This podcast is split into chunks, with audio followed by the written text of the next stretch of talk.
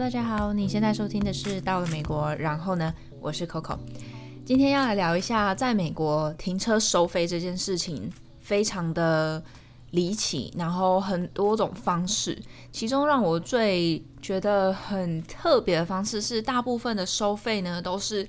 先付费才。就是我们平常在台湾，可能是开车进去的时候，你就会刷呃拿一个票嘛，然后走的时候你就依照你停多久你就付那个钱。但是在美国很长的时候，是你先跟他讲你要停多久，你可能就说哦我要先停一个小时，或者是我要在我要先停半个小时，就你要先决定，然后你要先付好钱，这才算是完成你的停车手续，你才可以把车子留在那里，不然你就只不然你就等于在停霸王车。我印象是在我第一次那时候第一年来，然后大概嗯来没有多久吧，大概一个月，然后不对不对不对，我那时候已经考了驾照，所以大概来三四个月以上。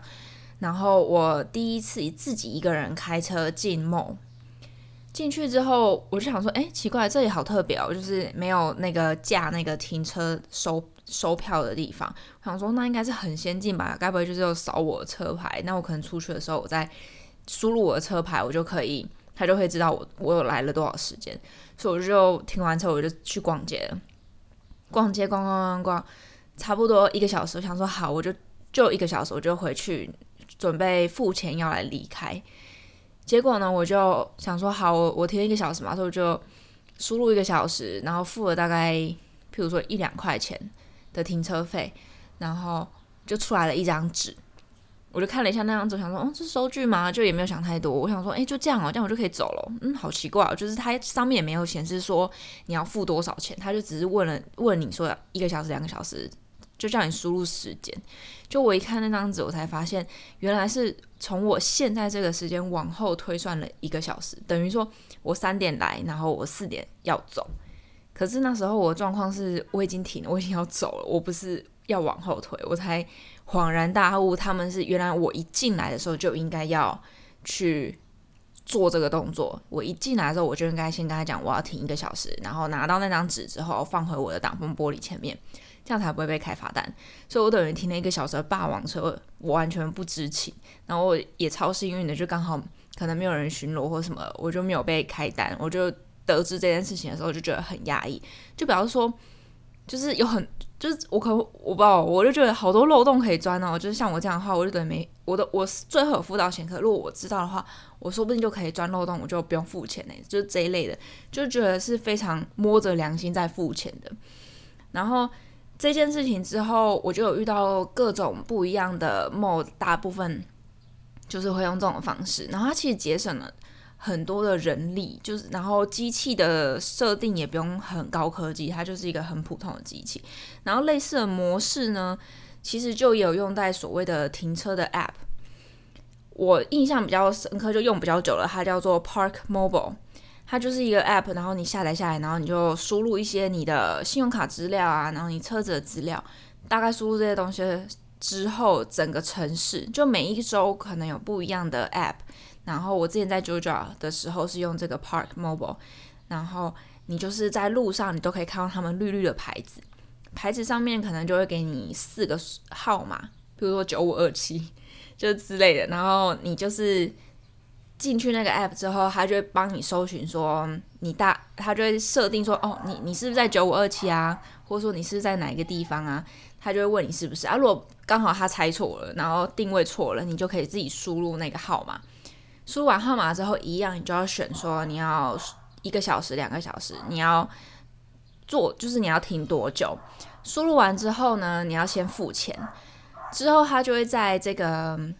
停车快截止时间快到了，譬如说前十分钟，他就会再推通知给你，跟你说哦，你快到了，你要加时间吗？等等之类的。所以同样的，其实。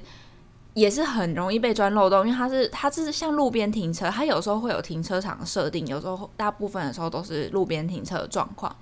所以就是你停在路边，你要自己摸着良心拿出你的手机，就是输入那些号码，然后付钱。我就一直以为说，诶，这样是不是大家都不太付？直到有一天，我跟我的 partner 两个人。去去吃饭的时候，我以为他付了，他以为我付了，我们就这样把车停在那里，然后大概吃了一个小时的饭出来，就被开罚单嘞，就是就是你其实。没有办法预知他什么时候来，因为我从来没有看过人家巡逻在巡这个停车的，我真的从来没看过，所以我一直以为他就是一个形式上的付钱，就我真的就被开了罚单，然后罚单大概是五十块美金吧，就台币大概一千五、一千六，还蛮多的，因为毕竟停一个小时，在 Georgia 的那个费率大概都是一两块钱，不会再不会再高了，除非当天有什么特别的活动。像我之前去参加一些，譬如说 conference 啊、展览之类的，他就会把周边的这些停车场把它划为，就是今天是有 event，所以可能停一次就要二十块，或是就是十块、二十块、三十块都有，然后可能依照距离或不同的费率。然后像这种 event 的话，你可以前一天就预定，你可以前一天就说，哦，我明天要预定一个车位，然后你就直接预先。付钱，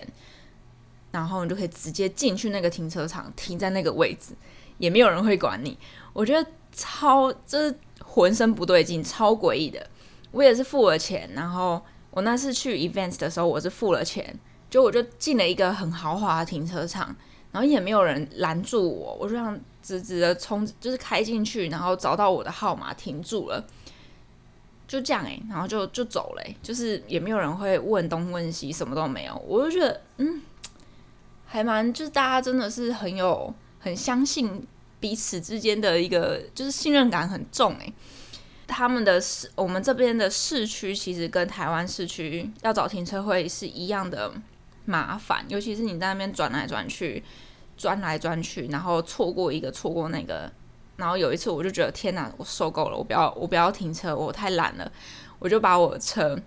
开到人家星巴克的停车场停了，然后就东张西望，东张西望，想说没关系，我很快就回来了。殊不知，其实我没有很快回来，就是过了蛮好一大阵子。就我一回来之后，我的车子就被锁住了。然后我想说，哦天哪，就怎么遇到这种事情？可是也是我的错，因为我自己不乖乖去停别的地方。所以呢，我就进了星巴克，非常非常非常丢脸的问了店员说：“我车被锁，应该怎么办？”然后店员就一脸忙，他就说：“嗯，这个可能不关我们的事，就是你要自己去打电话给你那个被贴在车上那个单子的号码。”于是呢，我就打过去，就 对方第一句话跟我说：“你车子不要乱停啊！”然后我想说：“靠，就是我还跟他那边就是没有啊，我我就是。”去拿个东西，我后来还是有买星巴克啊，类似这样，就讲一些好，讲一些狗屁啥。反正呢，他就跟我说，反我现在人不在那里，所以他要打电话叫另外一个人来帮我解锁。就我就在那里等了大概哇，有没有一个小时啊？我觉得真的很惨，我那边等等了超久，然后大概付了我印象是七十五块左右的费用，才才把我的那个车子的锁解开。那他这个的逻辑就是，基本上讲白一点，他就是你下次如果要做这种事情哈，尽量不要做。但如果你要做这种事情的话，请你一定要先走进星巴克，就不管在任何的地方，你就一定要先走进去，至少让盯看的人不会知道你马上就是往外走，不是要进餐厅的。所以这就是一个小动作，但还是尽量不要做啊，因为毕竟七十五块真的超多钱。然后这这些都算是。很能够设想得到的一些停车收费就可以习惯了。我这一次去麻省、麻州这边的海边，遇到了一个我觉得最难以言喻的停车收费。就是通常这种观光胜地不是都会有很多哦，譬如说像去逢甲，你可能就会遇到停一次什么一百五、两百、三百，甚至到五百的也有吧？我记得就是会有这种。私人土地拿出来给大家停，然后他就会直接要，譬如说就直接喊价一次多少钱，所以我就去了这个海边，它就是外面就写一次十块，然后中间有一个亭，然后就是有一个小屋子，就是很像一般收费的那种小屋子，所以就反正我就想说，那应该价钱还蛮 OK 的，我就停进去，然后停进去之后，就它就会有各种警示语啊，就比如说什么，你如果不付钱。后果自负，就是这类的，就是很凶的这些警示语。然后我就走出来的时候，没看到任何人，也没拿到任何的票或什么，什么都没有。我就只看到了一台机器，但它也不是机器，它不是充电的，它就是一个一个盒子，然后有好多个洞，每一个洞都对应到一个号码，那个号码就是你停车格的号码。然后你要怎么做呢？你要把你的十块钱的钞票塞进那个洞里，完成你的付费。没人管，没人看。然后老实讲，他也根本不知道里面那个洞有多少钱啊，他也不知道到底是你付还是前一个人付的，就是毫无根据可言。可是他就是这样设定。所以我我这一次遇到这个时候，我只能傻爆眼。然后天哪，就是还蛮有人情味。然后感觉这应该是一个非常非常非常非常久远以前的一个付费方式，然后现在还存在。然后大家真的真的会投钱，我觉得超棒的，就是非常的你看省电省人力。然后就是相信大家。然后说到这个，我就想到我在刚考到驾照的时候，开车到处乱晃，在某一个很狭小的停车场，它也是这种设，就是类似的设定，只不过它的机器是有电的，就是你要输入你停车格号码，然后一样就是付一次钱，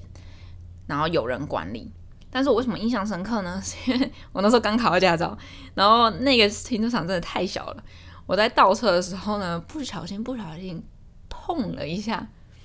碰了一下后面的奥迪，然后我就真的是捏一把冷汗，你全身都在出汗，然后就觉得天啊天啊天啊天啊天啊天啊天啊天啊天啊天，然后那时候心里大概默念了，不知道我也不知道默念了什么，反正就是赶快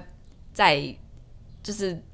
牙根咬紧，赶快把车停好！我真的差一点就要下车，请我朋友帮我停了。好久就是乖乖把它停好，然后查看了那台车子，也没有任何的擦伤，就是非常的完好如初。OK，所以大概就是这边的停车收费，我觉得普遍来讲都算是非常方便。尤其是我刚刚提到那个 App 的付费，它有一个功能我很喜欢，就是你。通常你如果边开车边看哪里有停车也蛮麻烦的嘛，所以你可以把它的那个 app 里面有一个停车地图打开，你就可以知道哦，你这边右转进去会有他们的，他们可以就是停车的地方。那你那边怎样怎样，你就可以去稍微边开车的时候边看着地图去找停车的地方。我觉得比起就是台湾那种，不是会有那个就是帮你那叫什么？嗯，就是你停一个小时，他就来盖一次章。那个比起那个，你还要拿去 Seven 角。其实我觉得这种 App 的设定是真的便民非常非常多。然后你也可以大概知道说，你就是你可以去先预定啊，你可以先把你的停车位搞好，才不会，譬如说你隔天要参加什么重要的东西，然后你你就没有位置停这一类的。就是你可以预先做好很多规划，然后付费也很方便。基本上这些都是属于比较公家的，像那个 App 啊，刚刚讲的那些停车场都是属于大公家的，就是公家机关啊、政府做的东西。还有一个东西我觉得很有趣，这种最近才前前一大阵子才发现的，因为我们每次去 Boston 城里停车，停一两个小时大概都要三十块，有时候他们一个小时都要十块钱，反正就是很贵很贵。你下去。走个路逛个街，可能就要台币一千块就飞了。所以那时候我们就傻傻大概付钱，就这样付了好几次吧。然后有一次我们就找到了一个 App，它是把那附近所有什么饭店啊、停车场啊，然后各种不同的停车空间，所有东西整合起来，把嗯每一个时段释出的停车位去做一个统整。所以你可以譬如说。我礼拜六一点到三点想要去这个地方，那有什么好的停车位？有没有什么好的 deal？然后我印象是我们曾经就是找到了停一整天八个小时，只要十五块、二十块这一类的这一类的 deal，然后是停在那种高级的饭店里面，就感觉车子很安全，然后 车子很安全，然后你也付钱付得很开心，就比起去停那种一个小时一个小时。甚至是路边，其实都还蛮贵的。只要是算小时，因为毕竟你要逛街，就不会是很快嘛。你吃个饭啊，做个那个这个这个，可能都四五个小时就跑走。所以这也是其中一个，我觉得蛮推荐大家，如果有机会要到城里玩的话，可以去下载那种相关的停车场的 app。另外一个，我觉得可能从台湾来会非常非常难以适应的是停车的标志，它没有那么简单，就是可停不可停，就不是不是白线、黄线、红线这样的差别而已，它一样有这些线，但是每一条路上会有很多很多不同的嗯、呃、标志，譬如说，在假设 A 这条路好了，它是嗯你可以停，但是你只能停两个小时，那两个小时的这个限制呢，仅限于早上八点到下午五点，就是 它会有一个条件、两个条件、三个条件，然后你要满足这个时段，只要满足条件 A，那个时段你要满满足条件 A 跟 B。平常假日六日的时候，你要满足条件 A、B、C，就类似这种非常非常非常复杂的标志，停车标志就告诉你能停不能停。所以很常出现的状况就是，你看到他说哦，对，两个小时可以停，然后。下面就会有一个字跟你说，除了什么什么时间，就譬如说礼拜一的，嗯、晚上五点到八点除外，就你好死不死就在这个 time zone 里面去停了，你就可能会被警察拖掉，就类似这样。所以你要非常非常仔细，你可能停完车要下来看清楚，很仔细很仔细的把所有的东西都阅读清楚，说。他是这个意思吗？然后怎样怎样？如果你真的都超不确定的话，那请你真的就是去停停车场好了，因为毕竟吃罚单还是比较贵。好，所以讲那么多，不知道大家有没有什么特殊的对美国开车的特殊想象？基本上我在台湾是没有驾照的，我是出出来之后才考驾照，然后之后可能会做一些讨论这边考驾照的难难度啊。等等之类的节目，但是我必须讲，我觉得在在美国开车，虽然我没有在台湾开过车，但是至少我以一个就是蛮粗心的人来讲，在这里开车，我觉得算是很舒服的，就是路的宽度啊、停车格的大小以及速线等等之类的，就是我觉得都还蛮舒服的。再加上没有太多的机车，即便有机车，就是都是比较重型机车，他们会跟你。在同一个 lane，它会在你的前或后，而不是在你的右侧，所以你比较不会有视线的死角，你就可以好好的礼让。那比较常见的可能就是脚踏车的部分，那大部分人的做法就是经过脚踏车的时候慢下来。好，所以种种这些呢，可能之后再统整一下做其他集。今天主要就是在聊这个停车收费的部分。那今天讲了这么多种收费方式，不知道大家最喜欢哪一种呢？我自己的话，应该是最喜欢那个很复古的小巷子吧，非常的有人与人之间的温暖。虽然我根本没看到，呃，老板是谁。那你喜欢台湾的比较一板一眼，然后一个小时就是一个小时的这种停车方式，还是在美国这边有点随性，然后非常凭良心的这种收费方式呢？那如果你有相关的问题的话，欢迎写信或是到我们的脸书 IG。留言告诉我们，今天的节目就到这啦。喜欢的话记得订阅分享，大家拜拜。